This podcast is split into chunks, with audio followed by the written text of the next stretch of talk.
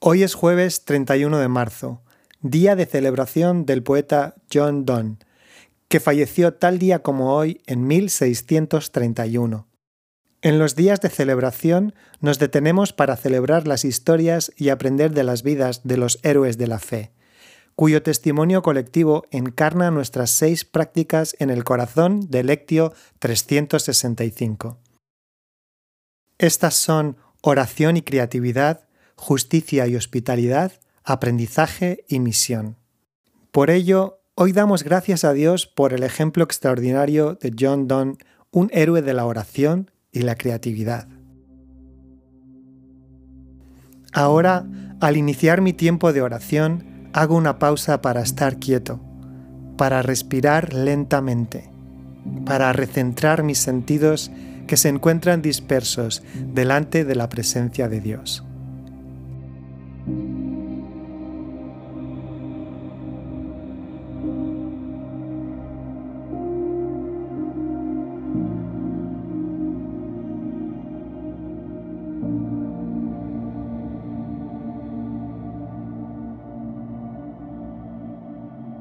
Dios Creador, que nos formó del polvo, sopla con tu aliento de nuevo, dame una nueva imaginación para que hoy perciba nuevas posibilidades.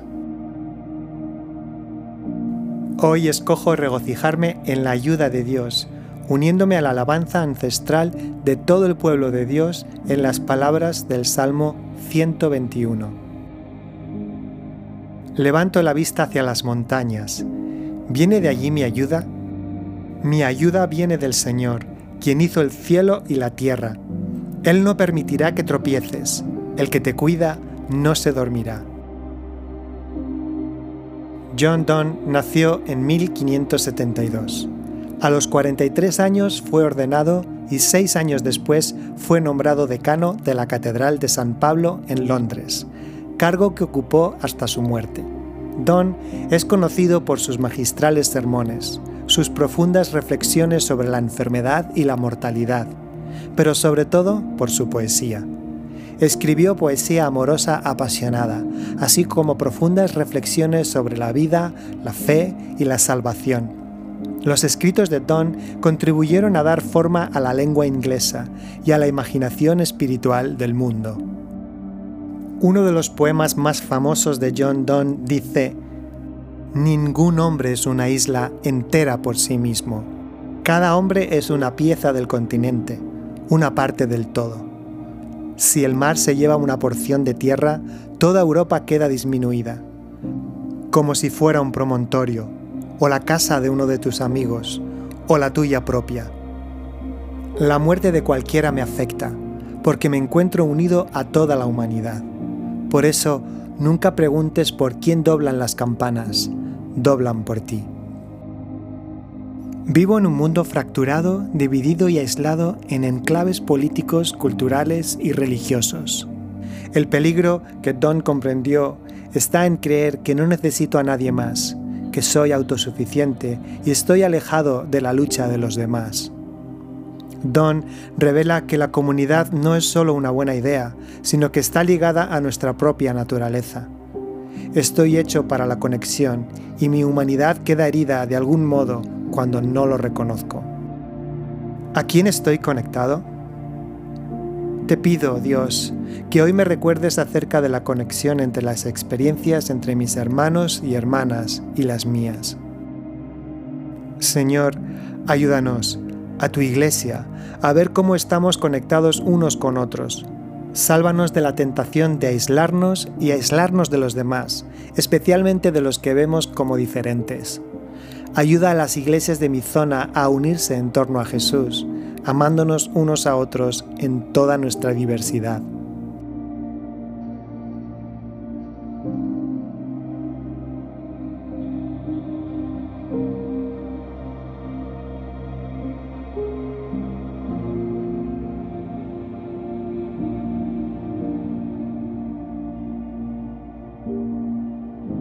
John Donne también escribió, Oh Dios, golpea el corazón que hasta ahora solo llamas, alientas y corriges. Me has de abatir para que pueda alzarme, me has de romper, quemar y hacer de nuevo. Yo, cual villa usurpada a otro de vida, trato de hacerte entrar, pero es en vano.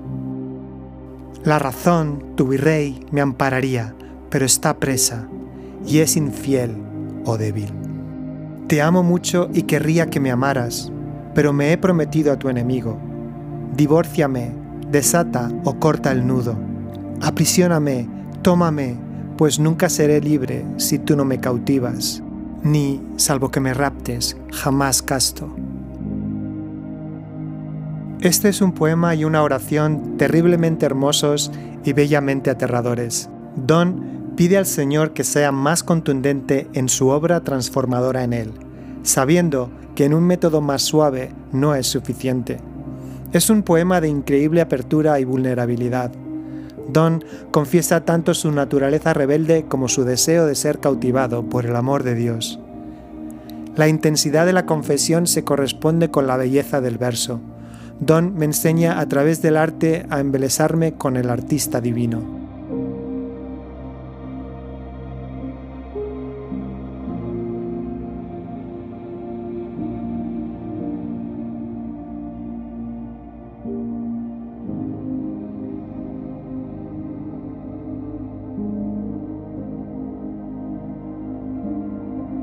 Señor, a menudo me falta valor para ser tan honesto y vulnerable.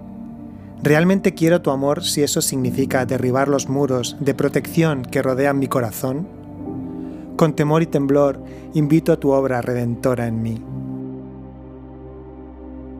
Y ahora, mientras me preparo para llevar este tiempo de oración al día que tengo por delante, el Señor que me ama dice en los salmos que Él es famoso por ser bueno y perdonar, de gran corazón para todos los que le piden ayuda.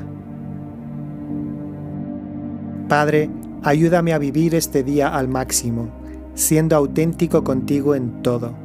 Jesús, ayúdame a darme a los demás, siendo amable con toda la gente con la que me encuentre. Espíritu, ayúdame a amar a la gente que se encuentra perdida, proclamando a Cristo en todo lo que digo y hago. Amén.